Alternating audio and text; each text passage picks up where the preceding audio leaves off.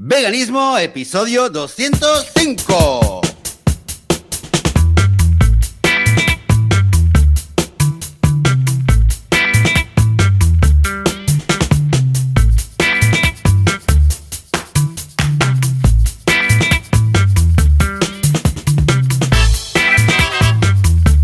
Muy buenos días, bienvenidas y bienvenidos a Veganismo, el podcast, el programa donde aquí hablamos sobre pues hablamos sobre temas relacionados con la vida vegana, con el veganismo, con la libertad de los animales, cómo ser veganas y veganos sin morir en el intento, sin matar a nadie. Damas y caballeros, esto es el podcast de veganismo y aquí estamos. Tras una pequeña pausa a causa de la Semana Santa, de las vacaciones, estamos de vuelta. Yo soy Joseph de la Paz, de vitaminavegana.com, y conmigo está, del otro lado del cable, Joan Boluda de boluda.com. Buenos días, Joan, ¿qué tal? Hola, ¿qué tal, Joseph? Muy bien, muy contento y con muchísimas ganas de veganismo después del descanso de Semana Santa. Mira, es que hay algo que me ocurre en muchas ocasiones, que es que alguien me pide o yo necesito a algún profesional de, de algo, de, o sea, necesito algo que me haga SEO, una web o un diseño, no sé qué.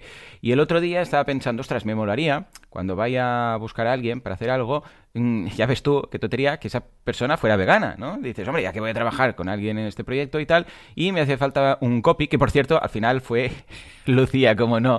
Claro, pensé copy y veganismo y dije, Lucía. Entonces se lo encargué a Lucía, ¿no? Pero pensé, porque, porque mira, la tontería de, va, mira, quieras que no, si se lo voy a encargar a alguien eh, y voy a pagarle a alguien, que sea alguien, que sea vegano, que sé que ese dinero pues luego no lo utilizará para comprar pues cadáveres, ¿no? Y, nada, contacté con Lucía, pero me quedé con la copla pensando, ostras, molaría mucho tener unas cuantas personas más, ¿no? Entonces he creado un formulario, a ver si la gente se anima a rellenarlo, y lo tenéis en veganismo.org barra networking. Y entonces ahí me gustaría, nada, son tres preguntas, es uh, mail, nombre y a qué os dedicáis. O sea, si sois, yo sé, igual hay un, un, vegano que nos escucha que hace SEO, y hay otro que hace, yo qué sé, pues diseño, y hay otro que hace no sé qué, yo sé, música y tal, ¿no? Ya sea para proyectos míos, o para proyectos de otras personas, o para proyectos tuyos, Joseph, igual, yo sé, un día necesitaré un traductor, digo, un traductor, pues te voy a llamar a ti, te diré, hey, bueno, a llamar no, te, te voy a enviar un mail, ¿vale? Pues diré, hey, Joseph, tal, ¿no? Uh, pues escucha, si queda todo en casa, entre comillas, pues mira, pues, pues mejor, ¿no? Ya puestos, ¿cómo lo ves? Total, oye, genial, ya lo estoy viendo y, y, de hecho, de hecho está muy bien porque hace unos días también lo había pensado para un proyecto que me hacía falta, estaba buscando a alguien que podía hacer también un tema de web, de WordPress y tal. Uh, bueno, tú estás súper liado, así que ya sabía que contigo Ojo, no hay, que, no hay que forma de... no son proyectos veganos, ¿eh? O sea, me refiero, a ver, sí, sí, tampoco proyecto- son sí, anti-veganos. bueno, en mi caso era, en mi caso era algo de, de mi, de, de, vitamina vegana. En, Vale, vale, blog. vale. Pero, Mm. pero puede ser realmente de cualquier problema. Sí, sí, lo que le he encargado a, Lucía es un tema eh, de, de membership site, o sea, no tiene nada que ver, ¿no? Pero Sí, para estar ahí todos en family, ¿no? Claro, dice, hombre, para pedírselo a. Para pedírselo a. ¿A uno Pepito, vegano? Se lo pido a Pepito, a vegano, claro. Claro, claro, no sé, Total, he pensado bien, que, bien, mira, ya- luego lo pondré disponible, ¿vale? Para todo el mundo, no me lo quedo yo. O sea, luego pondré como un listado y lo pondremos en la web. Entonces, bueno, pues si en algún momento alguien dice, ay, pues mira, bueno, de hecho, hay más podcasts de veganos, eh, que por cierto, tenemos pendiente de, de traer aquí de invitados a otros podcasters veganos, pues que tienen sus, eh, su dedicación y tienen su profesionalidad de, de lo que sea, ¿no? Y escucha, pues vale la pena hacer un poco de listado y así pues los tendremos todos y en el caso que nos encaje, pues al menos empezar por ahí. Luego si el profesional pues no encaja, pues no encaja, pero al menos, hey, démonos una oportunidad entre nosotros, ¿no? Ya, puesto Total, total. a que Muy nos llamen secta Me y gueto, pues mira, que, que Me sea, encanta, me que encanta. sea con razón. En fin, pues nada, ¿y tú, Joseph, qué? ¿Qué tal? ¿Cómo han ido estas semanas veganas? Eh, Pues eh, ha ido bien, ha ido bien. También, eh, también con vacaciones eh, por aquí. Eh, también con cenas, estas, eh, estas cenas familiares, un poco el, eh, el- el rollo un poquito eh, que hay en España navideño de las Sí, cenas familiares. sí, sí, Pues sí. aquí, aquí, Igual aquí. aquí es por Pascua, un poco por aquí. Bueno, yo también he ido estos días, claro, que son 10 días de, de fiesta de los niños, del cole, y claro, yo también he ido a, a casa de los padres y tal, como estamos en la burbuja, porque nos vemos cada día, estamos en contacto cada día y los niños van a comer una vez a la semana y todo, en este caso pues ir a comer pues el día de Pascua, el otro día y el lunes y la mona, que aquí hacemos la mona y todo esto. Pues mira, lo curiosamente, en una de estas cenas, eh, eh, quizás por primera vez, por Ay, ay, primera vez, eh, hemos logrado, hemos logrado, hemos logrado hablar sobre Oh. el tema, tema de veganismo Oh, mm, hemos sido capaces de dialogar, de dialogar. Civilizadamente, muy bien, muy bien. Civilizadamente, bueno. Fuerte aplauso, fuerte aplauso para Joseph y su familia. Mira, reconozco, reconozco que parte del tema ha sido también eh, que yo me di cuenta, eh, bueno, de varias cosas, ¿no? Y esto fue lo que dije. que no el tema salió porque... No, el tema salió porque, porque una vez más, eh, siempre, bueno, siempre hay alguien que... no me acuerdo qué fue lo que, lo que comentó alguien, eh, que era era algo... Peces muertos. Ah, ah el tema, no, el tema, el tema, no, no, te lo voy a decir. Es una persona, una vez comenté cosas que me había dicho, ¿no? Pero era el tema de, de, la lana, ¿no? El tema de la lana. Mm. Que si la lana, eh, que si la lana, porque me decía, es que estaba en Alemania y y he comprado no sé qué, pero es un hombre que tiene, que que tiene 70 ovejas y las esquila él mismo y que tiene de malo y no sé qué. Y él eh, me dice, es que he estado ahí, dice, no es lo que tú me dices, que va por hora y no, Bueno, aquello que, eh, lo típico, un poco en, plan eh, la carne humana, la carne feliz, los huevos de las gallinas libres y tal, ¿vale? Ahora, claro, yo no lo conozco. Pero a partir de ahí un poco empezó la conversación, ¿no? Yo, yo, claro, yo no lo conocía el tema este, entonces dije, bueno, a ver, no sé lo que dices, le pregunté, ¿tiene una web? ¿Tiene algo para que lo pueda mirar? Eh, eh, más allá del tema de que, al fin y al cabo, estas ovejas no son libres y, por muy bien que las trate, pues están, están siendo están siendo eh, utilizadas por su, por su pelo, por su, para que claro, lana, etcétera, etcétera, ¿no? Pero bueno, más allá les dije, mira, incluso las trata muy bien, puede ser que muy bien, ¿eh? Yo no lo pongo en duda. es un hombre muy, muy buena persona y las tiene ahí, las cuida mucho y solamente las esquila delicadamente. Puede ser, pero está ese tema. Y luego, claro, obviamente me centré en que el 99% de la industria de la lana no es así.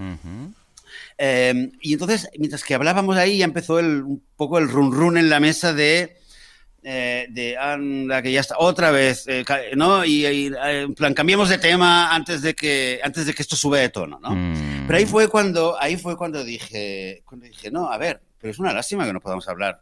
Y quizás es verdad que yo al principio, quizás en los primeros años, estas cenas. Peces muertos, peces muertos. Tu anécdota. Claro, yo me ponía, yo me ponía, yo me, me, me cabreaba mucho, ¿vale? y, y, me tocaba mucho la fibra.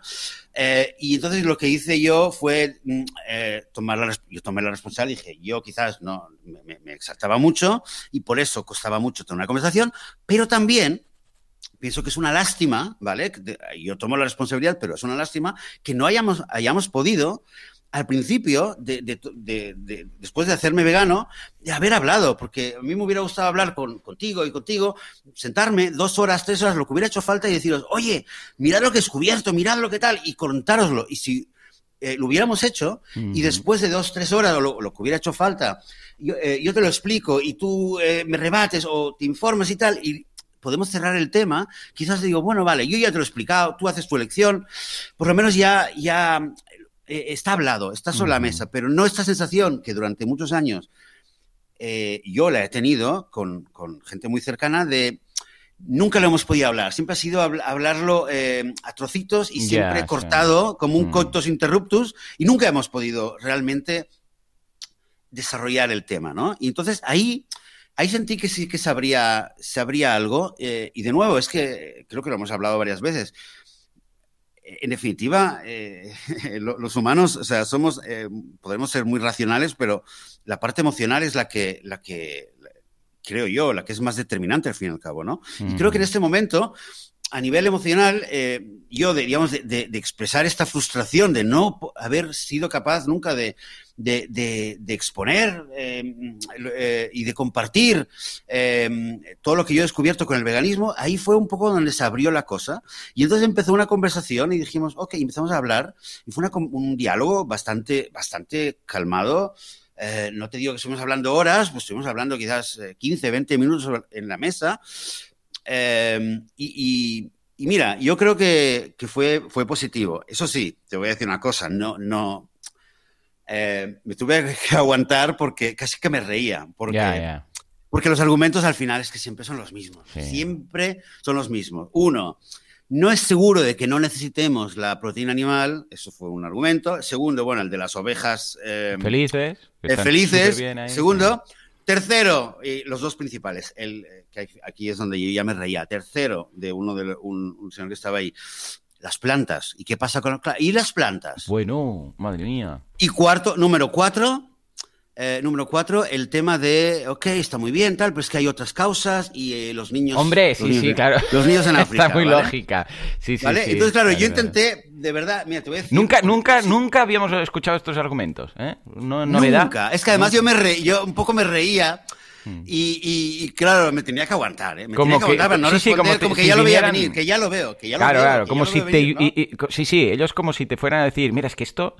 eh, seguro que no lo has pensado nunca, pero tengo que abrirte los ojos, ¿no? ¿Y qué pasa con las otras Oye, personas? pero es una y la- ventaja. Sí, sí. Es claro, una claro. ventaja. ¿Por qué? Porque, porque es, que, es que ya lo sabemos. Lo que hay que hacer es, es prepararse. Yo creo que cada vegano, cada vegana debería, de verdad, eh, si, si te importa ese tipo de situaciones, eh, habría que sentarse, cada uno que se siente y busque la mejor respuesta que puede tener Mm. o, o que piense, hombre, según, eh, según qué situación y según qué persona te lo dice, pero, pero debes saber más o menos que cuando te dicen una cosa, qué es lo que debes hacer.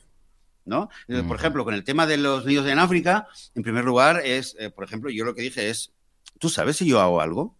Eh, no, perdona, perdona, Claro, le claro, pregunté, sí, sí. eh, perdona, perdona, perdona, no, antes de eso le dije, y, y tú, tú, cuéntame, es verdad, es muy importante, ¿y tú qué, y haces, tú qué haces, no? Claro. Dice, no, yo no hago, pero claro, es que hay gente que tal, le digo, ok, digo, eh, le dije, ¿sabes qué? A mí también me parece un tema muy importante, hay mucho- muchos activistas veganos que también son activistas por los animales. Le dije, ¿sabes que, por ejemplo, en, eh, en Inglaterra y en Estados Unidos, el movimiento de los derechos, por los derechos de los niños, un poco ahí me, me salí de la tangente, ¿no? Pero dije, los primeros activistas por los derechos del niño fueron activistas por los animales, que todo el mundo se ría de ellos, pero eran también los mismos activistas que se defienden a los más débiles, igual que defienden a los animales, también defienden a los niños, también defienden eh, eh, a mujeres maltratadas, también defienden a, sí, a- Es defender a los más débiles. En el fondo, estamos, estamos en el mismo, en el mismo grupo que, que la sociedad siempre condena. Y ahí, a partir de ahí, a partir de ahí un poco, eh,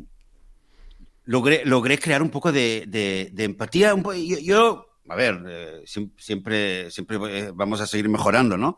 Pero lo que realmente intenté, eh, y creo que, que fue lo que surtió efecto, fue de intentar equilibrar un poco entre algún, el- eh, algún argumento racional, como por ejemplo decir, eh, bueno, digamos que eh, o sea, el hecho de que hay el- niños eh, hambrientos en África no significa, ¿vale?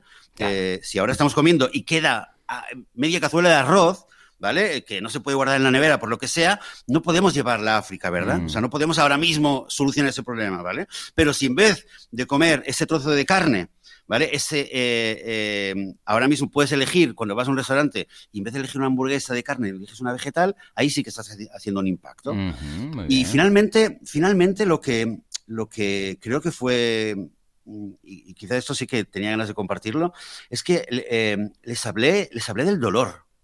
Porque al final, no sé qué, alguien dijo, eh, dijo, eh, claro, pero es que a veces hay que también saber dejar y, y tú te exaltas mucho y tal. Y, y le digo, me gustaría que entendieras solamente que cuando se habla de este tema y cuando te veo a ti comer un pescado, comer un trozo de carne, lo que sea, siento un dolor inmenso. Mm. Y, y recuerdo, he visto, he estudiado el tema, he leído mucho, he visto muchos documentales, he visto vídeos, y cada vez que el tema sale, cuando sabes lo que hay detrás, sientes un dolor Sí. inmenso, inimaginable, es un infierno. Sí, y sí, lo sí, dije realmente, me- lo dije realmente de corazón y noté, de repente noté que ahí todo el mundo se quedó eh, estremecido eh, y un poco ahí hubo un silencio aquello de, de que, claro, contra eso, no, ¿qué puedes decir? Cuando dices, es que hay un dolor in- Mm. inmenso, una tristeza infinita que cuando te pones a pensar en eso. Y ahí creo que, eh, claro, ¿qué argumento vas a tener? Claro. Lo único, lo único que también es lo típico, que de repente todo el mundo empieza a decir, no, si yo es que realmente casi ya no como carne, una vez al mes. Intentan quitarse la pena un ¿no? poco, ¿no? Sí, sí, Ahí sí. empezó, ahí empezó, y claro, cuando empezamos ahí ya dije, bueno, aquí hay que dejarlo, ¿no? Porque Mm. eh, cuando ya estamos con el, eh, yo es que yo como carne una vez al mes, yo es que solamente el queso alguna vez que no puedo, tal.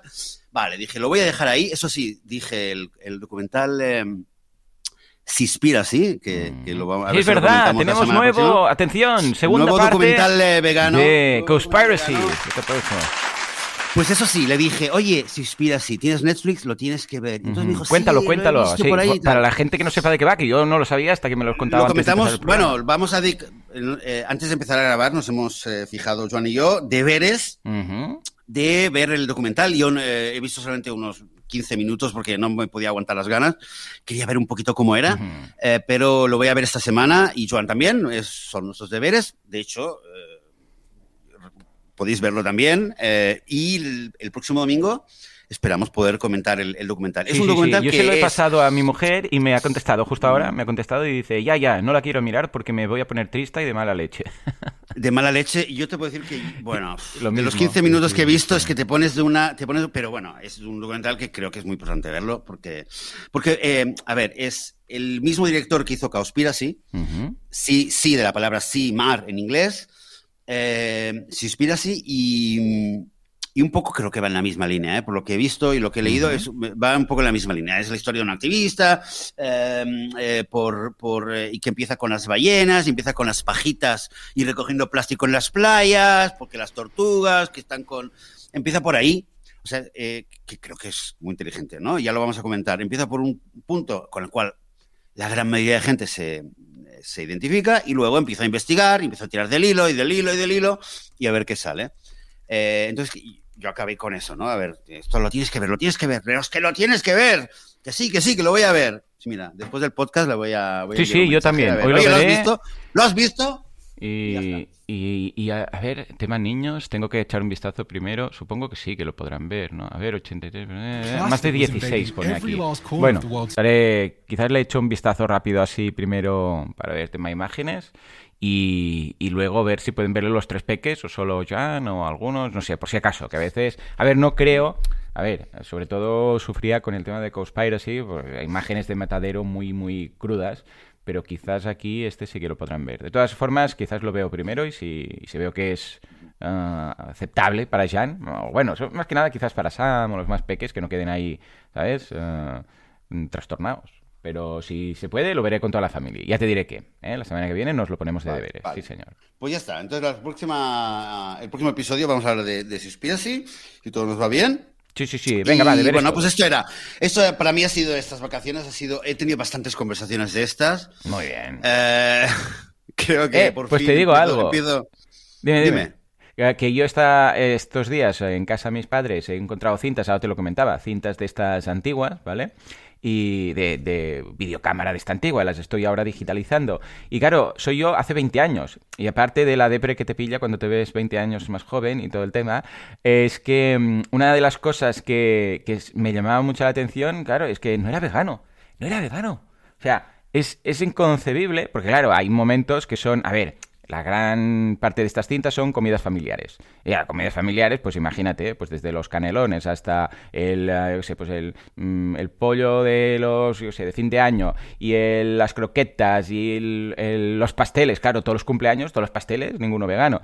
Y se me hacía hiper raro, o sea, verme a mí mismo comer eh, no vegano, o sea, era como si no fuera yo, o sea, es una, es una experiencia muy, muy surrealista. No sé si te ha pasado en alguna ocasión de ver alguna foto o algún vídeo antiguo cuando no eras vegano, verte comer, eh, verte comer, pues, pues eso, pollo. Es que es rarísimo, una paella con pollo o, o pastel, ya simplemente pastel, que sabes que lleva leche, huevos, etcétera, ¿no? No recuerdo ahora mismo alguna foto así. ya verás, sí ya que se, se a veces- hace súper raro. Pues mira, pero sí que recuerdo, y de hecho, de hecho suelo recordar que pocos meses antes de, de hacerme vegano, el último viaje que hice a Francia para visitar a mi hermana, eh, siempre cuento que, que me pegaba unas comilonas de queso cada mañana y el desayuno y tal, porque bueno, yo era, era fan de los quesos, pero vamos, a matar, eh, literalmente, ¿no? Em, pero creo, creo, de hecho, creo que recordar, recordarnos antes de ser veganos, creo que es muy, muy, muy importante. Creo que es uno, Sí, debería ser sí, uno de, sí, uno de los sí. diez mandamientos del, del, del vegano o de la vegana. Deberían ser, recuerda, recuérdate a ti mismo antes de ser vegano, porque creo que es, es, es clave Mm. eh, si queremos eh, realmente saber comunicar el veganismo, si queremos saber dialogar de una manera efectiva para poder cambiar a la gente que está a nuestro alrededor e influir en, en el consumo de productos de origen animal, creo que es clave que nos recordemos a nosotros mismos. Y si yo en mi caso muchas veces me pongo a pensar e intento analizar y recordar aquellas, lo he comentado aquí, ¿no? Aquellas hmm. veces en las que, por ejemplo, iba por la calle y sí, un folleto de eh, Meat is Murder y no sé qué, y intento recordar qué, qué, me pasaba por la cabeza. que, en general muy poco, ¿no? Porque lo veía, pensaba, ¿qué? Eh", y seguía para y, y, apenas hmm. le dedicaba un momento, sí, Señor, sí, señor. Por desgracia no tuve momentos de aquello que alguien intentó convencerme y dije no y tal, y para poder analizarlo y, y entender porque creo que es súper importante recordar que, que, no hemos nacido veganos, que también éramos parte del sistema, y, utilizar este, conocimiento mm. para poder entender al otro lado, para poder ayudarle a cambiar. A mí me deprime mucho, me deprime mucho cuando pienso en esto porque, mm, claro, yo recuerdo que, bajo mi punto de vista, cuando no era vegano, yo no hacía nada malo. Yo era buena persona, yo me consideraba buena persona, una persona pues eh, empática, una persona que pues, justa y todo. O sea, el, el tema del veganismo, mm, o sea, que ahora yo lo veo que, claro, ostras, si no eres vegano es que te falta esta empatía por los animales, no sé qué. Yo no, yo los animales, sí, hombre, mis amigos, todo lo que quieras. Y vivía bajo este, mm, este engaño, ¿vale? Pero sin ningún tipo de, de, o sea, de, pensamiento de, ostras, es que quizás no, no, no, yo soy buena persona, yo soy justo, yo soy no sé qué, pero yo como animales, ¿vale? Yo quiero a los perros, yo quiero a los animales, no sé qué, pero estos me los como, estos los mato y estos los cuido y este, eh, a estos les hago cariños, ¿no? Incluso recuerdo que en alguna ocasión, por la calle, viendo algún, lo que dices tú es que me he visto retratado viendo algún tema de activismo, pues de los patos y el paté y no sé qué, lo que les hacen y violación, no sé qué, yo pensaba que era de muy mal gusto. Yo pensaba, pero ¿cómo hacen esto aquí con estas imágenes tan crudas, no sé qué, no sé cuánto? O sea, imagínate cómo pensaba yo, considerando que yo tenía en mente que era una persona justa. Entonces, claro, ¿por qué me deprimo? Porque sé que vives tan, tan engañado, o sea, y te crees tanto que tú eres, actúas bien y que no eres un villano. A nadie le gusta ser un villano. A nadie dice, ah, sí, yo mira los animales, me gusta verlos sufrir, juas, juas. Bueno, igual algún tara aumentar ahí, ¿no? Pero en general, no es que consideren, no es que piensen que sean villanos, ¿vale? Las personas que no son veganas. Con lo que, ostras, es ahí precisamente donde veo que es tan difícil, tan, tan difícil nuestra lucha. Porque el que está al otro lado no, no se considera malo.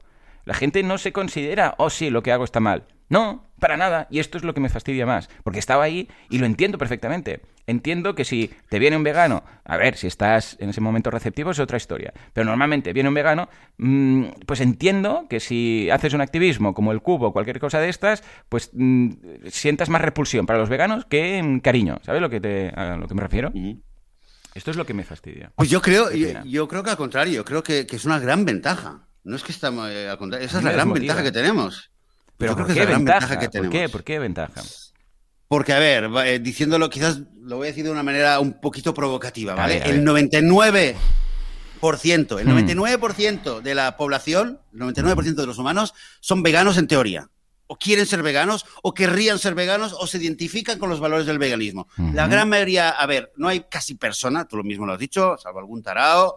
A ver, o hay, gente así, ¿no? Pero la gran mayoría 99%, mm. o 95%, da igual, o sea, no, no, no estamos aquí calculando, ¿no? La gran mayoría de la gente está en contra de la crueldad contra los animales. La gran mayoría de la gente cuando ve, eh, si, ve a una vaca, digamos, ¿vale? Y la ve y, la, conoce, entre, entre comillas, es decir, sabe algo, eh, desarrolla, le, das una oportunidad para desarrollar una... Eh, para conocer el, individuo, el, alma, la personalidad que está detrás de, ese, de, esa vaca o de esa gallina, da igual, ¿vale? Um, y eso, eh, cualquier persona, la gran mayoría de la gente, va a, va a respetar a esa persona, va a decir, yo no le haría nada. Claro. ¿Vale? Mira, no, lo, no, lo, tenía pensado, pero es que es una, es una súper buena eh, oportunidad para meter, introducir el tema que queríamos comentar hoy, si te parece bien. Sí, sí, perfecto, perfecto, ¿Eh? dime, dime. ¿Vale? este tema de que, de que en general eh, la gran mayoría ya en el fondo eh, quieren, digamos, se identifica con, con, estos valores, hay que darles quizás la oportunidad darles la oportunidad o ayudarles a, a sobrepasar los, las limitaciones y las, los obstáculos psicológicos, los, eh, eh, los, eh, los, obstáculos, digamos, de, de, bueno, de, la, de las tradiciones, de la comodidad, del gusto, del paladar, de, de los hábitos, de la comodidad, ¿vale? Pero en general, cualquier persona, en general, piensa, como dices tú, no, nadie quiere ser un villano, todo el mundo quiere ser un amante, una buena persona, y entonces ahí yo creo que tenemos, en el fondo tenemos mucho ganado. Podemos decir, hostia, pero es horrible, es frustrante, sí, pero, pero miremos también el, lado positivo de que, por ahí creo que es donde tenemos que, atacar. Y fíjate, eh, porque el tema que queríamos comentar hoy era, es un tema muy en general, un tema de fugas de animales. Es un tema que en las últimas semanas me está interesando mucho y, bueno, no sé hasta qué punto voy a, hasta dónde voy a llegar, ¿no? Pero me ha apuntado varias, varias historias y, me gustaría empezar a escribir eh, varias, a investigar un poco más sobre historias de fugas de animales. Por ahora he, publicado una historia de un animal eh, que se fugó y, y en general las historias de fugas de animales creo que me interesan eh, sobre todo porque, porque eh, quizás por, por, dos temas. Te voy a decir porque un poco quizás sería la conclusión, pero te digo por qué me interesan. Primero, me interesan porque eh, siempre decimos que los animales no tienen voz, que nosotros debemos ser la voz de los animales y tal, y un poco tenemos la tendencia, por desgracia, y porque, bueno, es una, la realidad es muy dura, ¿no? Pero tenemos la tendencia a, hablar de los animales cuya liberación queremos conseguir de un modo pasivo. ¿Vale? Eh, quizás un poco hasta condescendiente, porque digamos los animales realmente, la gran mayoría, no tienen ninguna posibilidad ni de escapar, ni de, ni, de rebelarse. Entonces, claro, son, son realmente, eh, están tan mal que, no tienen ninguna opción, están realmente a nuestra merced tanto de, la industria ganadera como de los activistas que vengamos y les salvemos, pero están a la merced de los humanos tanto de, una, de una forma o de la otra. Y las fugas de animales son una oportunidad de repente de decir, hey, mm, no, no son tan, tan, tan pasivos. Y hay casos en los cuales los animales un poco se rebelan contra esta eh, incapacidad de, hacer algo y, de alguna forma, desesperadamente, eh, intentan, eh, por lo menos es lo que un poco el mensaje o la idea que yo veo, de repente toman el destino en sus manos y, se rebelan contra esta situación, incluso si son casos muy aislados, o sea, a ver, hay bastantes casos, ¿no? Pero todavía en porcentaje es, poquísimo, pero creo que es importante recordarlos porque, porque nos recuerdan esto, que, al fin y al cabo los animales, cada animal, cada individuo, eh, cada ser oprimido, en el fondo es, es, este ser oprimido el que, el que eh, lucha en primer lugar por su liberación. A veces no puede hacer nada y, y desde luego tenemos que venir a ayudarle, pero pero las fugas de animales un poco me, recuerdan esto, ¿no? Que a veces los animales son ellos los que se, se, rebelan y, luchan, ¿no? Y, creo que es una gran, gran inspiración. El segundo tema, que es también muy interesante, es qué le pasa a la opinión pública cuando hay un animal que intenta fugarse. Tanto si ah, lo logra, tanto si lo logra como si no lo logra, ¿vale? Mm. Y esto es, esto es muy, muy evidente. Eh, eso es muy, muy, creo que es muy evidente y de hecho el fenómeno es así cuando un animal se fuga, eh, a ver, en general, vamos a ir un poquito atrás, ¿vale? Eh, por lo Joseph, creo que ha desaparecido Joseph. Joseph, Ay, sí, sí, se me, se me muteó, se me muteó. Yo digo, ha venido la industria ganadera y te ha quitado la voz, como la quita a los animales. no, me han desbozado. Es que estabas justo en un momento tan interesante. Dime, dime, dime, ¿hasta dónde, hasta dónde? No, justo nada, han sido cinco segundos. Ah, vale, vale. Pues entonces, em, lo que yo he encontrado son que hay eh, básicamente muchas historias de animales que se fugan en parques zoológicos y, lugares de entretenimiento, ¿vale? Y por otro lado, lo que hay es eh, animales que se fugan eh, en, la industria ganadera, en general alrededor del matadero o en camino al matadero. ¿vale? las más famosas son las historias de animales que se fugan del zoo creo, ¿vale? Por lo menos esa es la impresión que yo tengo. sí, bueno, lo que vemos típico en vídeos de la jirafa esta que se ha escapado, el león, bueno, el león no tanto, pero el no sé qué, y a veces, eh, bueno, de granjas es más difícil, pero, pero sí, puede darse el caso, pues mira, que en algún, eh, quizás durante el transporte, ¿sabes? Con el camión, es más difícil. transporte, sí. Sí, de granjas es, más, es casi, casi imposible, sobre todo porque ya no son granjas, son campos de concentración, mm. literalmente. De, concentración literalmente. sí, habrá sido sobre todo durante, durante el transporte. Típico que hay un transporte que pues tiene un problema y, tal, y se escapan todos los cerdos que estaban en el camión, algo así, ¿no? Durante el transporte hay muchos casos. A ver, de nuevo, hay, hay muchos más de los que yo pensaba. ¿eh? Mm. En cada país hay, si te pones a buscar... Eh, decir, en la prensa internacional quizás se escuchan algunos cuantos, pero luego, por ejemplo, eh, resulta que hay hay casos en, en, en, cada país, hay casos de, de, gallinas, de vacas, de cabras, de un cerdo, que ¿vale? Hay muchos, pero claro, es verdad que en porcentaje todavía son muy pocos, ¿no? Pero entonces lo que ocurre, hmm. en general, es que la opinión pública, cuando hay un caso así... Es que se quieren que se escape, ¿verdad? Claro. A ¿Cómo ver, puede ser? Algo. A ver, ¿Cómo puede ser? Si son, a ver, hay un, hay un, hay un, eh, hay un criterio que es muy importante, que es el cuánto tiempo cuánto tiempo el animal está libre, ¿vale? Y un poco también la historia, ¿vale? Porque cuando es una historia que, o sea, a ver, pero lo, que ocurre es que cuando hay un animal que se escapa, por ejemplo, camino al matadero o de un eh, o de un zoológico y empieza a pasearse por una ciudad, claro, esto causa mucho revuelo, ¿no? Si es un animal que se escapa del zoo, pues hay mucha gente que tiene, pues, depende del animal, pero puede tener mucho miedo, la gente se esconde, destroza, no sé qué, o si es una vaquita o una cabra, pues a lo mejor la gente lo mira y hay casos donde la gente empieza a ayudar al animal, lo esconde, le dan de comer, lo empiezan a buscar y le sacan fotos, hay todo tipo de historias. ¿Cómo puede ser, eh? Curioso, ¿eh? Pero entonces lo que ocurre es que la prensa, normalmente, porque claro, la prensa busca, busca las noticias da igual de lo que sea, ¿no? Es que da mm. igual. La, prensa busca dar noticias y tener, el, tener audiencia. Eh, medios por internet, televisión. Entonces, eh, a la que la prensa, eh, a la que el animal aguanta unas horas en libertad y no lo pillan enseguida, que esto es quizás lo que ocurre más a menudo, mm. que en pocas horas lo pillan, ¿vale? Por desgracia, y, se acabó la historia.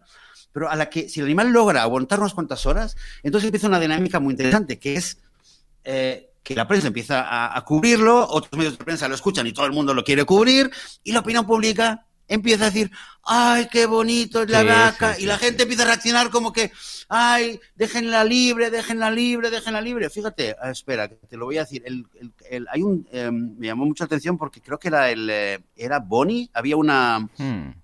había una vaca, no me acuerdo dónde era, es que me lo, mm, no me acuerdo dónde fue, creo que era, era, era Bonnie, eh, una vaca que se escapó y, eh, y...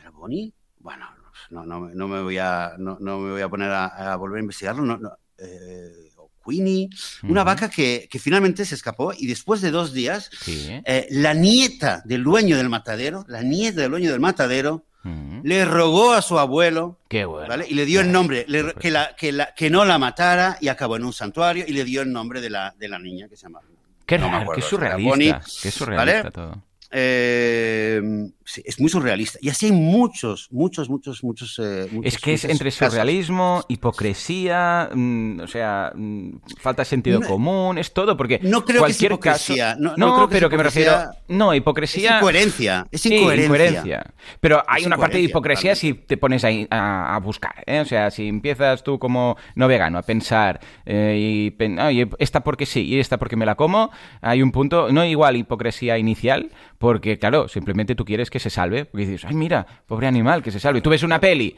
típica. Imagínate, ves una peli y hay unos cerdos que van al matadero y uno se escapa lo que te sale de adentro, como espectadores, que se, que se escape, venga, va, que tal, no sé qué, y, el Babe, el cerdito valiente, y el no sé qué, tú quieres que... Claro, y el Chicken Run, la película Chicken Run, la, gran, la versión de la Claro, entonces, es, es, exacto, exacto, tú quieres que se escapen, porque están ahí matando las gallinas, y dices, bueno, que se escapen, ¿no? Pues es cierto que inicialmente puede no ser hipocresía, pero cuando... Uh, si das el paso, más que cuando, cuando, uh, si das el paso um, a abrir los ojos y pensar, ostras, pero yo como pollo, ¿vale? Pero quiero que se escape. Ahí empieza un poco, si eres consciente, el tema de la hipocresía. Y esto es lo que decía, ¿cómo se este, el, el alemán este, Babunian, ¿no? Que decía que, claro, salvó un pollito por la calle, salvó un pollito porque se había caído del nido, y pobrecito, no sé qué, lo pillo, lo subo al árbol, lo dejo otra vez en el nido y tal, y luego para comer tenía pollo. Y ahí es cuando dijo, ostras, aquí hay algo que no me cuadra. Y él dejó de ser, eligió el camino de dejar la hipocresía, ¿no? Sí que es cierto que inicialmente es incoherencia, pero si eres realmente consciente de eso, llegas a unir los cabos, entonces ya es un poco de hipocresía, ¿eh? Pues claro, todo el mundo quiere que se escape el animal, todo el mundo quiere que todo acabe bien, todo el mundo tal, y después, venga, ahora nos vamos a comer todos los que nos han salvado del camión, ¿no? Hombre, por amor de Dios. Claro, bueno, y, eh, claro, digamos que no lo considero hipocresía en el sentido de que la persona que, está en su casa oye la historia, se identifica. Hmm. No, no creo, no, sí, es una hipocresía, pero no, no lo veo como algo consciente o malévolo. No, no, inicialmente no. está claro que es una incoherencia. Eh, es a ver, esto es la disonancia cognitiva, que lo hemos mm. comentado aquí también, le hemos dedicado sí, sí. Hay un capítulo de Futurama que descubren que hay un alimento que comen que, que tiene vida, ¿vale? Es como, unas patatas fritas, ¿no? Entonces, pues tienen ojos y tal, y boca, y, se mueven, y no sé qué. Bueno, una cosa un poco surrealista, ¿no? Y durante todo el capítulo se trata de luchar por la libertad de estos animales, estas patatas fritas raras, bueno, es una cosa muy surrealista, ya os digo, que resulta que tienen vida, como se descubre que tienen vida, pues todo el episodio, eh, la derecha, el derecho de, de, estos animales y no sé qué, al final lo logran, ¿no? Y consiguen que se les declare, pues, que, no se los puede comer, que tienen vida, que tal y que cual, y se los lleva a un planeta de origen, bueno, una historia. Y al final acaba el capítulo que lo están todos celebrando y tienen toda la mesa llena de cerdos, pescados, no sé qué, y está hecho adrede, ¿eh? Y dice, no, qué bien, ahora sí, ya no hay sufrimiento, no sé qué, pásame las costillas de no sé qué. Y el otro, sí, sí, qué bien, que nos sentimos porque tal, pásame el pescado, no sé qué. Y está hecho con una finura que dices, ¡wala! Lo, que está transmitiendo esto, porque es la última escena y representa esa consonancia, de, esa disonancia cognitiva, ¿no? De, ostras, estamos diciendo esto y pásame las costillas de, cerdo, ¿no? Y es totalmente lo que dices tú, es que ni lo ven, es tal. lo ven. es una ceguera voluntaria. Esto le llama, eh, Melanie Joy le llama ceguera voluntaria en una de, las charlas que da. Es realmente así, es una ceguera de que no queremos ver en general, ¿no? La gente no, no quiere ver. Eh, pero bueno, eh, de nuevo, pienso que es muy importante recordar a nosotros. Yo recuerdo cuando me daban aquella vez que una vez alguien me dio un panfleto, que lo vi, pensé, va, y, en cuestión de segundos mi, mente cerró la puerta, lo tiró a la basura, esa información la tiró al, al, cubo de la basura mental y, no, quise, no quise ni pensar en eso. Y creo que, creo que esto es lo que le pasa a la gente, no por una maldad, sino porque tenemos un mecanismo que es, que ya hemos hablado, es, es, es, el especismo que está tan arraigado en todos nosotros, es el mecanismo eh, de, la ideología carnista que, es que ni lo pensamos automáticamente. Quizás vale la pena también pensar qué nos pasa a nosotros cuando alguien nos dice, oye, eh, esta camiseta, eh, no sé qué, no sé cuánto, que está hecha en Bangladesh, en un sweatshop, no sé qué, ¿por qué la compras? No, a mí me ha pasado, yo he tomado conciencia y aún así todavía hay muchas veces donde he comprado para mis hijas o para mí cosas que pienso, esto made in China o made in India, ¿no? Y al final lo he comprado, ¿vale? La verdad, ¿vale? ¿Y por qué? Y digo, hostia, ¿y por qué lo hago? ¿Vale? ¿Por qué? ¿Por ahorrarme no sé cuánto? Creo que todos tenemos este mecanismo y todos también tenemos lo que...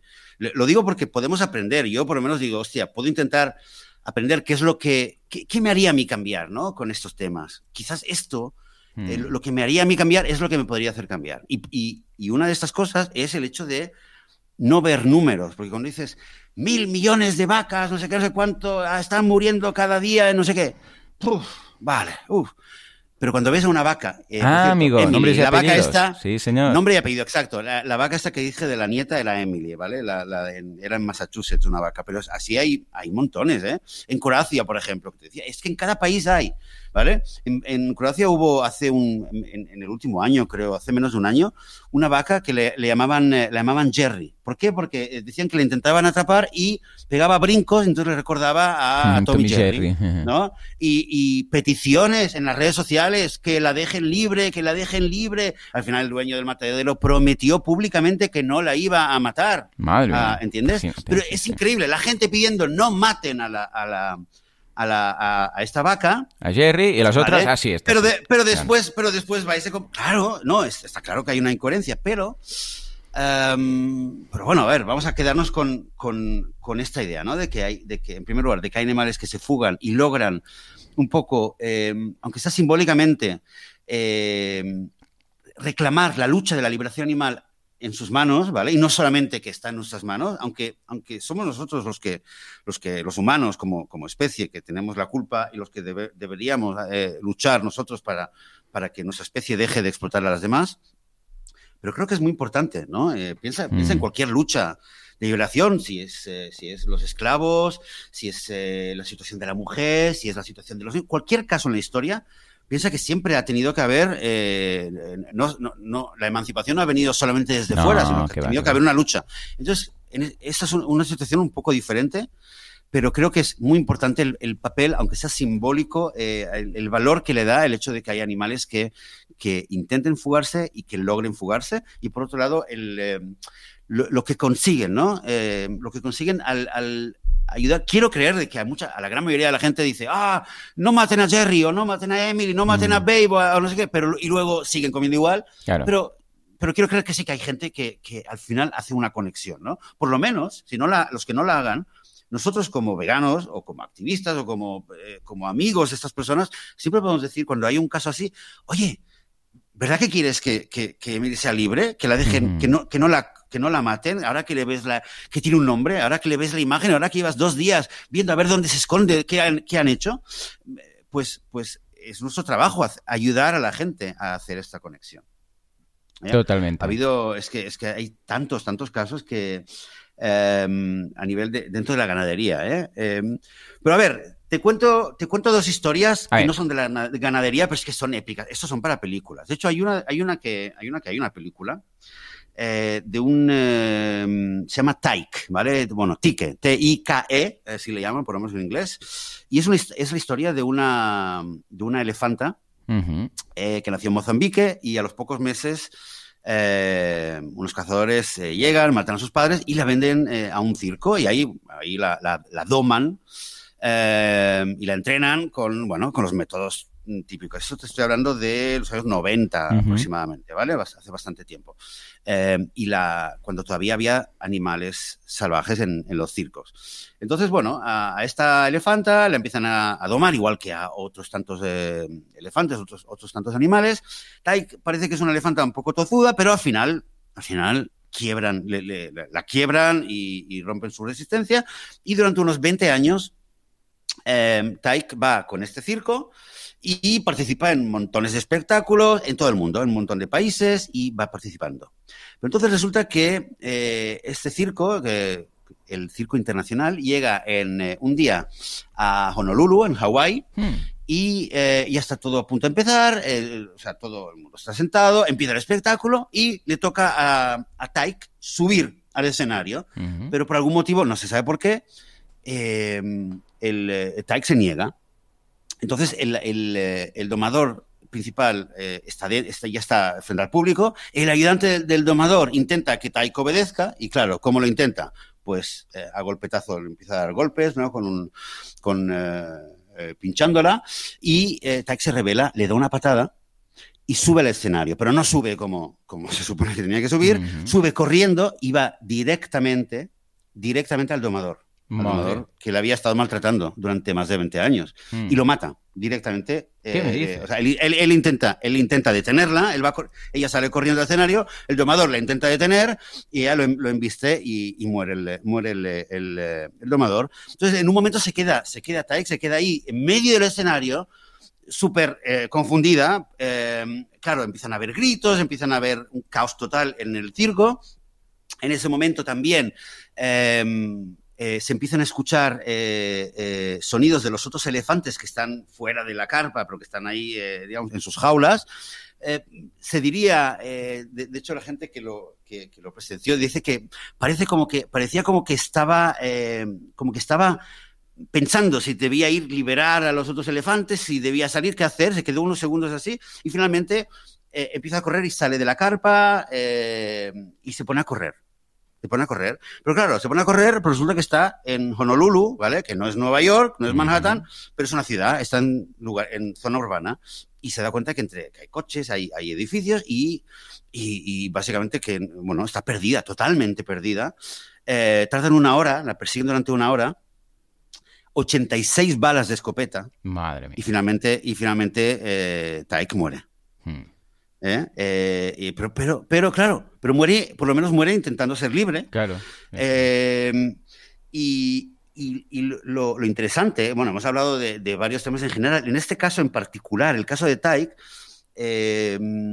realmente su, su, historia, su intento de fuga no fue en vano, porque, porque a partir de este caso se empieza a investigar qué es lo que pasó, qué es lo que pasó, hmm. porque claro, murió una persona, hubo otra persona herida, otro, otro trabajador en la, en, la, en la carpa que también quedó herido, claro, se empieza a investigar, porque bueno, fue un escándalo, esto salió en todas las noticias, y empiezan a investigar y se dan cuenta de que los métodos para domesticar a los animales salvajes son muy violentos. Hmm. Y empiezan manifestaciones en, todo el mundo. Claro, las organizaciones por los derechos de los animales lo aprovechan y, lo potencian, pero mucha gente de repente se empieza a sumar y empieza a entender de que esto no puede ser. Y entonces, eh, eh, claro, eh, la lucha no empezó, la lucha contra el uso de animales en circos no empezó con Taik, pero sí que fue un, punto muy importante que, que, lo potenció. Hoy en día hay decenas de países que, prohíben el, uso de animales en circos y, creo que realmente gran parte de esto se, debe, eh, se debe a Taik. De hecho, la, misma, hay una multinacional que era la Hawthorne, que fue la que, era una empresa que fue la que, la que era responsable de cazar eh, animales y vendérselos a los circos, la que fue responsable de capturar a Taik. Le investigaron y, de hecho, en el 2004 las autoridades en Estados Unidos eh, le, le, obligaron a esta empresa a liberar a 16 elefantes que tenían en su poder y que querían venderlo a circos. Y de hecho, eh, les obligaron a liberarlos. Entendieron que los métodos que tenían para, para, domarlos y tal eran muy violentos y los liberaron y al final eh, lograron encontrarles sitio en varios santuarios de elefantes en todo el mundo, a 16 elefantes. Hmm. Eh, o sea que ahí, ahí está la historia y... Y por último, con, aquí una, una, una cosa muy interesante, bueno, para terminar un poco la historia de Taik, es que había en, esta empresa donde, donde cazaban, eh, domaban a los elefantes antes de, dárselo a los circos, una trabajadora que se llamaba, o se llama, Sally, Sally Joseph, mm. em, fíjate, hizo varias declaraciones después de todas las investigaciones que hubo, y una de las cosas que dijo es, estoy segura de que me espera un lugar especial en el infierno Hmm. por todo lo que les hice a los elefantes para que obedecieran. Madre mía. Y, lo que decía, hay una película, de hecho, en, ese es un, documental, un documental. Un documental, un documental sobre la historia de, de, Tyke. Bueno, y hay, muchos artículos sobre el tema, sobre que, hmm. ¿vale? Sobre los santuarios donde llegaron los elefantes, un poco la historia de Tyke, y bueno, hay la película, si alguien la quiere ver. Y creo que, bueno, es, también una historia que, es... Eh, que, inspira y que, mm. podemos aprender bastantes cosas de, lo que pasó con... Eh, de, cómo contribuye también, ¿no? Eh, cómo Taik eh, logró poner, poner sobre la mesa y sacar a la luz todo un mundo muy oscuro que, a ver, que quizás se habría destapado finalmente, pero, pero no hay duda de que lo aceleró, aceleró mucho este proceso. Qué triste, tío. Esa es la historia, estoy, viendo, estoy leyendo, se ve que se, ya se había intentado escapar dos veces, que el cuidador uh, le daba la cocaína. Madre mía, qué plan, tío. sí, Somos es, lo peor. Muy, es, muy, sí, Somos lo peor. Es horrible. ¿Cómo puede y, la, mira, esto? Otra historia, otra historia, Joan, eh, vale, una, una, más, una más, un poco que, que esta es la única. Paso yo esto a mis hijos, este Netflix, y está llorando tres días, eh, ya te digo, porque son uh. sensibles. Y, y, uy, qué pena, si ya me está, se me está poniendo la piel de gallina. Ahora, eh, esto No, esta es dura, ¿eh? Esta es dura, creo, para ver con niños. sí, sí, porque además hay mucho, mm, hay mucho footage, o sea, hay mucho mm, grabación de, real. O sea, de cuando le disparan, eh, cuando va por la calle, y, o sea, que no es ficción. Porque, bueno, quieras que no, cuando sabes que es ficción, es ficción, pero esto es real. Porque, claro, todo el mundo empezó a sacar las cámaras viendo, un, imagínate tú, un elefante por Honolulu, ¿no? Entonces, claro, está todo grabado y esto, si lo paso en casa, mis niños no duermen en tres días, vamos. En fin, venga, va. Vamos a, vamos a esa segunda, a ver qué, cómo acaba. Sí, una, una, una, historia más, que es la historia de, de, Kenny, que es la única historia por ahora. Eh, es, es, una historia que la he investigado un poco más, que he publicado un artículo sobre él, sobre Kenny, y la verdad es que es una historia que, que bueno, que creo que es muy, o sea, es, es, es que despierta, despierta, mira, se ponen los pelos de puntas también, ¿no? De pensar en Kenny, en la personalidad que tenía, eh, Kenny era un orangután, que nació, eh, ya nació en cautividad, nació en un zoológico, había tenido problemas con su madre, lo habían, lo habían tenido que separar de su madre eh, y lo llevaron al, eh, al zoológico de San Diego, ¿vale? Lo mm. llevan al zoológico de San Diego y crece ahí Em, se llama, eh, le llamaban Kenny, ¿vale? O Ken Allen. Le llamaban Ken Allen porque era el nombre de sus dos cuidadores. uno le llamaban Ken, el otro le llamaban Allen, y ahí quedó Ken Allen. Y luego se hizo famoso ya como Kenny.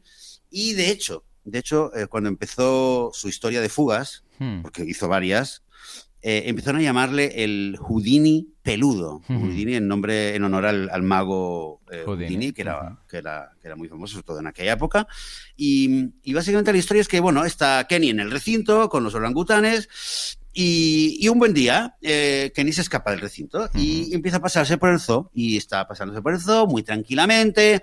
Pasa al lado de, dicen que pasa al lado de, otro orangután que le caía muy mal y le tira un poco de piedras, pero, pero muy, muy cachondo, muy simpático. Y se pasea ahí durante una hora o lo que sea.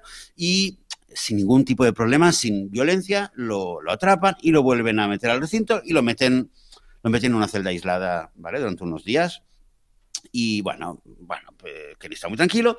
Claro, eh, nadie entendió cómo había logrado escaparse, no, no mm. entendía. Entonces, claro, eh, sí que recuerdan de repente que tiempo atrás Kenny había estado jugando con los palos y que, bueno, entienden que al parecer había improvisado una especie de escalera, porque había hecho como, en, el palo había hecho como agujeros y que con eso trepaba. Y dicen, bueno, vamos a tomar medidas para ver que no vuelva a suceder, vamos a poner más vigilancia. Pero nada, al cabo de dos meses, Kenny se, vuelve, a escapar. Se vuelve a escapar, ¿vale? Y, pero otra vez se pasea por el zoológico, da su vuelta. Eh, en una de las veces incluso saluda, se pone a saludar a la gente. La gente está súper. Eh, ve que es un está muy simpático, le sacan fotos y tal. Vale. Eh, claro, lo vuelven a atrapar, lo vuelven a meter en una celda aislada. Y claro, los responsables del zoo están súper intrigados, no, no entienden. Y empiezan a, y contratan a eh, escaladores profesionales para ver cómo podía haber trepado Kenny por el muro de contención del recinto. Y entonces ven que ahí, por ejemplo, había pequeñas grietas que por ahí se atrapaba y lo empiezan a alisar para que no pueda volver a subir, ¿vale? Le ponen cámaras de vigilancia, eh, incluso cogen a varios guardia, guardias del, zoológico, los disfrazan de turistas y, les, y empiezan a dar vueltas por ahí, ¿vale? Para mm. que le vigilen. Ahora, eso sí, después dijeron los, estos guardias, dicen que, que se dieron cuenta muy rápidamente de que Kenny les, les había fichado. él, los miraba y él sabía que ellos eran guardias, o sea, que no, o sea, se dieron cuenta muy rápidamente de que, de que no colaba ¿no? El, el, tema, pero, pero intentaron varias cosas. El caso es que Kenny se vuelve a fugar. Se vuelve a fugar. Eh, y claro, ahí ya un poco, eh, ya, es la, ya es la tercera vez, dicen, a ver, ¿qué, qué, pasa, ¿no? Eh, entonces, claro, la dirección del zoo dice, bueno, aquí hay que, hay que subir de nivel, eh, invierten un montón de pasta eh, en, en, reforzar la seguridad y principalmente lo que hacen es construir un, foso de agua alrededor del muro, ¿vale? Porque los orangutanes en teoría no les gusta o no saben nadar, eso es, la, eso es lo que no, no, no se sienten a gusto en el agua, y además hacen una valla eléctrica. O sea, ¿vale? Encima del muro pone una valla eléctrica. Em, y además traen a tres eh, orangutanes eh, hembras. Traen a tres hembras. O sea, dicen, vamos a hacer lo que sea, ¿vale? Y entre, entre estas cosas traen a tres hembras y refuerzan, eh, ponen el foso de agua y ponen la valla eléctrica, ¿vale? Pasa un tiempo y eh, lo curioso es que la jugada de, traer a tres hembras para ver si Kenny un poco se olvidaba de su afán de escapar, eh, lo curioso es que realmente lo que ocurrió fue un poco al revés. Lo que pasa es que más bien Kenny eh, eh, la sumó a la causa, ¿vale? Porque hubo dos, dos de las nuevas amigas se, se, fugaron. Ah, muy bien. En los años posteriores se fugaron, dos de ellas se fugaron también, ¿vale? Y lo que, mira, lo primero que pasó al cabo de, de no sé, de, unas semanas o unos cuantos meses fue que hubo un día que, fíjate, fíjate él, lo, que, lo que era este, este orangután, este, este hombre, eh, este, este Kenny, un día lo ven, de repente que eh, al parecer había trabajos de mantenimiento, alguien se olvidó un, una barra de metal, y de repente ven que Kenny está con una barra de metal y claro, salta la alarma en plan histeria total. ¡Ey! Alguien se ha dejado una barra de metal, Kenny la ha pillado, a ver qué hace. Y entonces llaman a refuerzos y está todo el mundo mirando a, Kenny. Entonces Kenny tira la barra de metal, como que la tira eh, al azar y se va hacia un, lado, hacia el otro, hacia otro lado del, recinto. claro, todo el mundo lo, lo, sigue, ¿no? A Kenny, a ver, a ver qué hace, a ver qué hace. Lo que resulta es que hizo es que tiró, no tiró la, eh, esta barra metálica al azar, la tiró hacia donde estaba otra orangután, eh, que, le llamaban Vicky, y lo que había hecho Vicky, mientras que Kenny se iba a un lado, Kenny eh, Vicky se fue para el otro, e intentó con la barra, a, tipo, a modo palanca, intentó abrir una de las ventanas por donde se podía entrar al recinto. Mm. O sea que les había hecho maniobra de distracción. Totalmente. Ahora Vicky no lo consiguió, no consiguió abrir la, la ventana, pero pero ahí quedó, ¿vale? Igualmente a los dos los pusieron cada uno en una, en una celda durante unos días, aislados, como castigo, pero ahí quedó el hecho de que, fíjate que Kenny ya, eh, o sea, el, nivel de, los intentos cada vez iban subiendo de, nivel. Em, poco tiempo después intentó otra vez fugarse, pero eh, logró nadar, o sea, se sobrepuso al, escollo del agua, pero eh, después de trepar por el muro, llegó a la valla y, claro, y sintió la descarga eléctrica. Y cuando sintió la descarga eléctrica, ahí ya no tuvo lo que hacer, tuvo que, mm. eh, tuvo, que retirarse. Y un poco, digamos, fue la sensación de que, de que, bueno, que estaba abatido. Y por parte del zoo dijeron, bueno, a ver, ya parece, por fin, ya ha visto, ha visto, ha, experimentado en su cuerpo lo que es la electricidad, ahora sabe que no puede salir y, ya está, ¿no? O sea, un poco era, esto era, parecía que era la, la gran victoria y, realmente hubo, hubo un tiempo, de, un tiempo de, calma y de tranquilidad y parecía que todo se había, se había calmado. ¿sí? Mientras tanto, a todo esto, eh, eh, claro, Kenilla era famoso, famosísimo. Porque, mm. claro, imagínate, ¿vale? Los años. Los años eh, esto era en el año 85, entre el 85 y el 90, toda esa historia.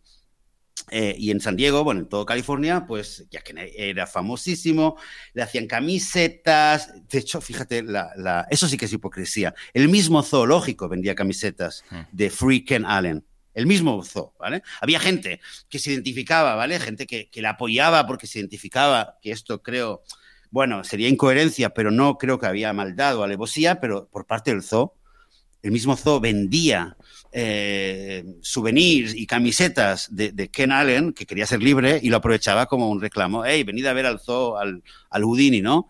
Que todavía está preso.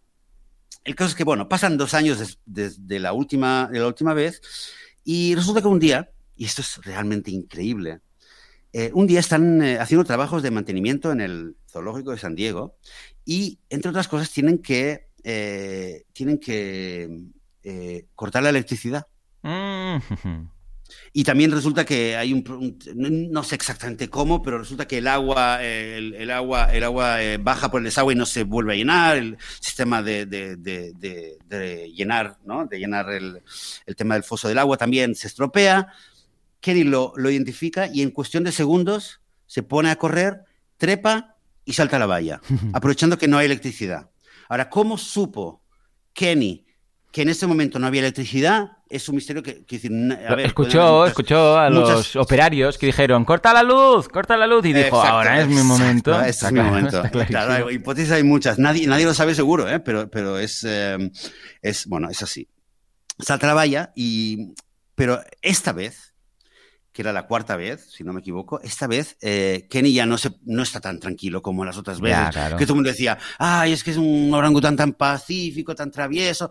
Ahí se le veía que estaba muy agitado, muy, muy enfadado. Y, y, no, se dejó atrapar como las otras veces. Mm. Tardaron tres horas. Madre. Lo tuvieron que perseguir y lo, y, lo tuvieron que herir. Eh, Kenny quedó herido. Eh, antes de que lo pudieran atrapar y lo metieran de nuevo en el recinto, de nuevo en una celda de aislamiento. Y esta sí que fue eh, la última fuga de Kenny. Fue la última vez que se escapó, que logró salir. Eh, después ya, bueno, eh, quedó, quedó encerrado, no pudo salir y murió ahí. De hecho, murió con un, con un, tuvo cáncer de, no me acuerdo, tuvo un cáncer y, murió, bueno, lo tuvieron que eutanasiar a, Kenny. Pero fíjate, a pesar de eso, cuatro meses después de la última fuga de, de Kenny, hubo otro orangután. ¿Vale? Que mm, eh, eh, coman, que, que, logró escaparse también. ¿Vale? Y después también, y ya dije antes que había habido eh, dos, había habido dos, dos, orangutanes de las hembras que habían traído en su momento para mantener a Kenia raya, también habían logrado escaparse. O sea que un poco lo que hizo Kenny fue un agitador de, de, de, su grupo, ¿no? Mm. a nivel de, hey, ¿cómo, cómo escaparse? a ver, hay, hay fugas de, muchos animales en todos los zoos, ¿no? Y también de orangutanes que, que son particularmente inteligentes pero, pero el caso de Kenny, eh, bueno, en primer lugar porque fue muy conocido por la perseverancia que tuvo y creo que eh, la, sobre todo la personalidad tan tranquila que él tenía cuando salía, eh, creo que lo convierte en un caso muy, muy particular y muy carismático. Em, cuando la gente, en, aquel, en aquella época, la gente, bueno, mucha gente empezaba a pedir que le dejaran libertad, empezaba a haber más gente que decía, bueno, ¿y por qué los animales están encerrados en el zoo? Y se empezaba a cuestionar todo el tema de los zoológicos.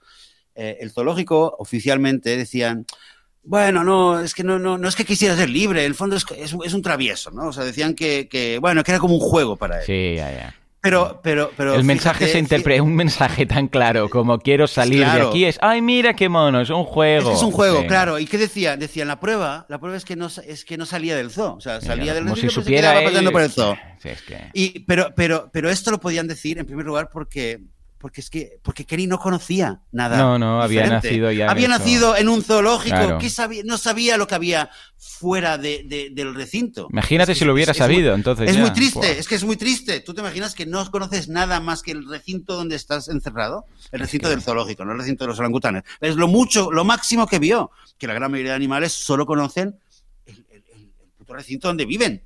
Vale, Ken- Kenny pudo ver eh, un poco más, pero es todo lo que conocía. Y claro, y su personalidad apacible, su, el hecho de que él fuera tan, eh, a pesar de la fuerza que tiene un orangután, eh, él fuera tan pacífico tan delicado en sus maneras, eso es lo que les permite al zoo, encima, decir que no era solo un orangután travieso que estaba jugando. Pero la realidad es que, es que no conocía otra cosa y, simplemente eh, no era violento. Hasta la última vez que ya un poco perdió, digamos, de tanta desesperación, tanta frustración, le hizo comportarse de otra manera en la última vez y tuvieron que herirlo.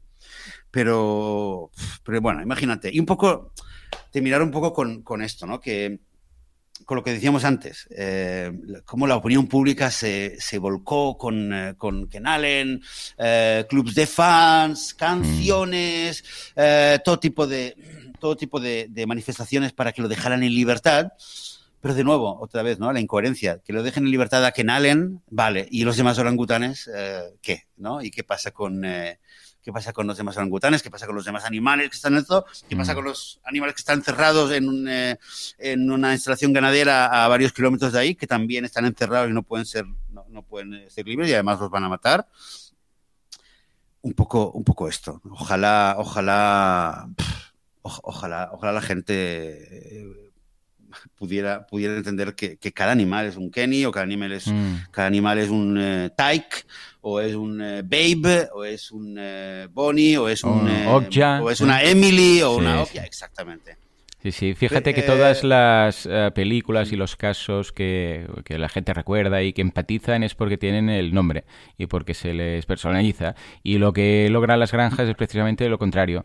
O sea, ves todos los cerdos ahí y como no, no hay personalidad, van todos en grupo y están todos ahí comiendo y bueno, te imaginas que no es un animal cada uno de ellos de forma individual. Los agrupan y ahí están y son como, pues mira, eh, un colectivo que no, no tiene cada uno su, su propia mente, ¿no? Y es con lo que se juega. En el momento en el cual se personaliza, eh, de repente se, re- se despierta nuestra humanidad. Bueno, no sé si llamarle humanidad es algo bueno, pero bueno, ya nos entendemos. Pero se despierta cierta Se ética y moral. nuestra- y dices, nuestra. Exacto, exacto. En fin, ya ves, qué triste. Pues mira, este Sí. del de mm, Taik lo, lo voy a ver, pero lo voy a ver yo solo, porque aparte de un hartón de llorar, que seguramente me va a entrar, ah, no creo que nadie en casa, ni Laura, ni los peques, esté como para poder ver esto, porque debe ser crudo, crudo, pero es que a veces... para recargar las pilas veganas tienes que ver estas cosas, ¿eh? Porque es cuando te entra otra vez el... que te vuelve a hervir la sangre y entiendes que... Porque te digo algo, quema mucho, ¿eh? También el hecho de ser vegano. Quema mucho en el sentido de que hay días que dices, es que eh, la, típica conversación en una cena que sale algo y ya, y ya no te queda ni energía. O sea, no sé si te ha pasado, Joseph, pero dices que hay días que te rindes, que dices, es que no quiero entrar, es que ya no quiero, es que ya no quiero, a veces te hace falta, ¿vale? Sí, y este tipo de días- hay días que no documentales te recarga. Sí, sí, a mí me Es pasa, no ¿eh? puedes, no tienes fuerza. Pero que está bien es que no quiero, no quiero luchar, es que aceptarlo. no- no quiero. Está bien eh, Mm. reconocer que hay días que no tienes, no tienes fe, no tienes ganas. Sí, nos pasa, creo que nos pasa a todo el mundo. Está bien aceptarlo. Eh, eso también. Porque es que, repito, no lo hacemos por nosotros, lo hacemos por los animales. O sea, cuando defendemos nuestra posición, no es porque yo quiero que tú... No, no es por mí. Sí, lo más fácil para mí es callarme. Y ya está. Bueno, tú dices esto, pues vale. Ah, sí, por las gallinas. Bueno, pues es igual, me importa una mierda lo que hagas o lo dejas que hacer. O sea, yo ya sé mi ética, mi, mi forma, mi moral, mi forma de actuar, y me da igual lo que tú hagas. O sea, a nivel individual, yo me callaría la boca y a cagar. Pero ¿qué pasa? Lo haces por los animales, porque piensas, cada vez que yo me calle, pues quizás esto ¿sabes? Va a repercutir a que más gente siga así, porque si no fuera por los animales, a mí me da igual que la gente haga lo que le dé la gana, ¿vale? Lo haces porque es cansino, o sea, quema, al final quema. ¿Y, y por qué sigues haciéndolo? Porque piensas, hostia, es que no, hay derecho, o sea, eh, me sentiría mal conmigo mismo el, el hecho de callarme la boca, no por mí, sino por los animales, que es encima de todo lo que les hacemos, no vamos a defenderlos. O sea, que realmente es, es por ellos. Es, es, somos la voz, no nuestra, la, la, la suya. ¿Vale? Es por eso, porque hay días que te dices. Y, claro, eh, mm, lo que decía, viendo estos documentales y si. Bueno, cuando haya visto este fin de. Bueno, hoy a ver si puedo ver ambas, Tyke y Seaspiracy, esto te juro que me va a poner pilas alcalinas para mm, cualquier conversación el próximo. Lo que, lo que nos queda de año. Con lo que creo que de vez en cuando vale la pena ver, aunque sepamos que mm, lo que hay detrás y ya estemos informados y todo, esto vale la pena para, para recargar pilas y pillar energía vegana.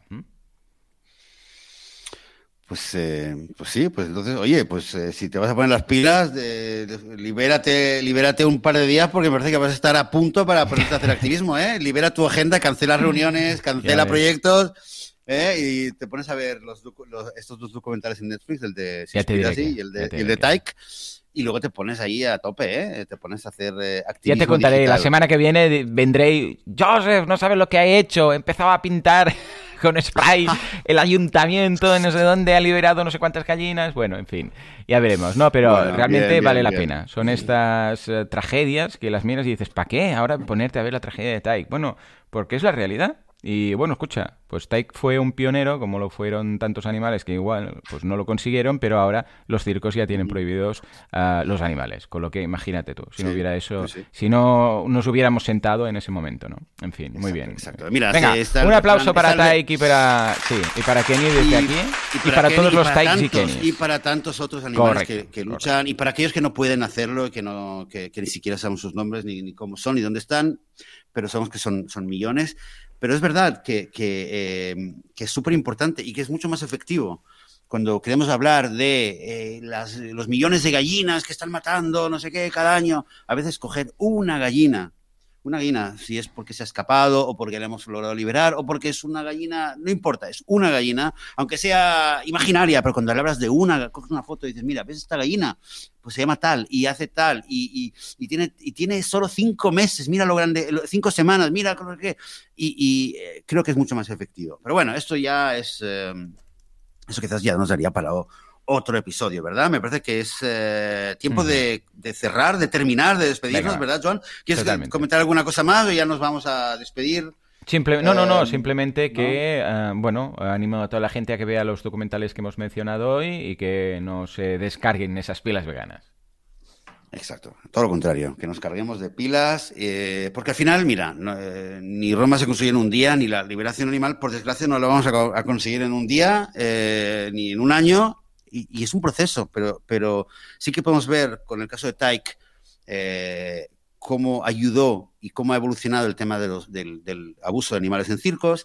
Sí que es cierto que cada vez hay más concienciación sobre lo que pasa en los zoológicos y, por ejemplo, el caso de Kenny también ayudó mucho en este caso. Eh, las vacas, los cerdos, las gallinas y otros animales que se escapan camino al matadero estoy seguro que algún día veremos la conexión y cómo esos animales ayudaron y fueron un, eh, punto eh, muy importante en el proceso. Y creo que, bueno, eh, por desgracia tenemos que tener paciencia. No, no estamos en, no, no, nos queda otra. Tener paciencia y, seguir poniendo un granito de arena y, otro día y hablando con otra persona y concienciando, contando, difundiendo esas historias, que es, para mí fue lo que, lo que, lo que me motivó para ponerme a leer más y escribir sobre esas historias. En fin, eh, con ese tono, intentando mantenernos optimistas eh, para de cara a este futuro, a este futuro mundo vegano que todos deseamos tener. Vamos a despedirnos. Muchas gracias, eh, Joan. Muchas gracias a todos vosotros, a todas vosotras por estar ahí escuchando, por compartir, por comentar, por escuchar el podcast.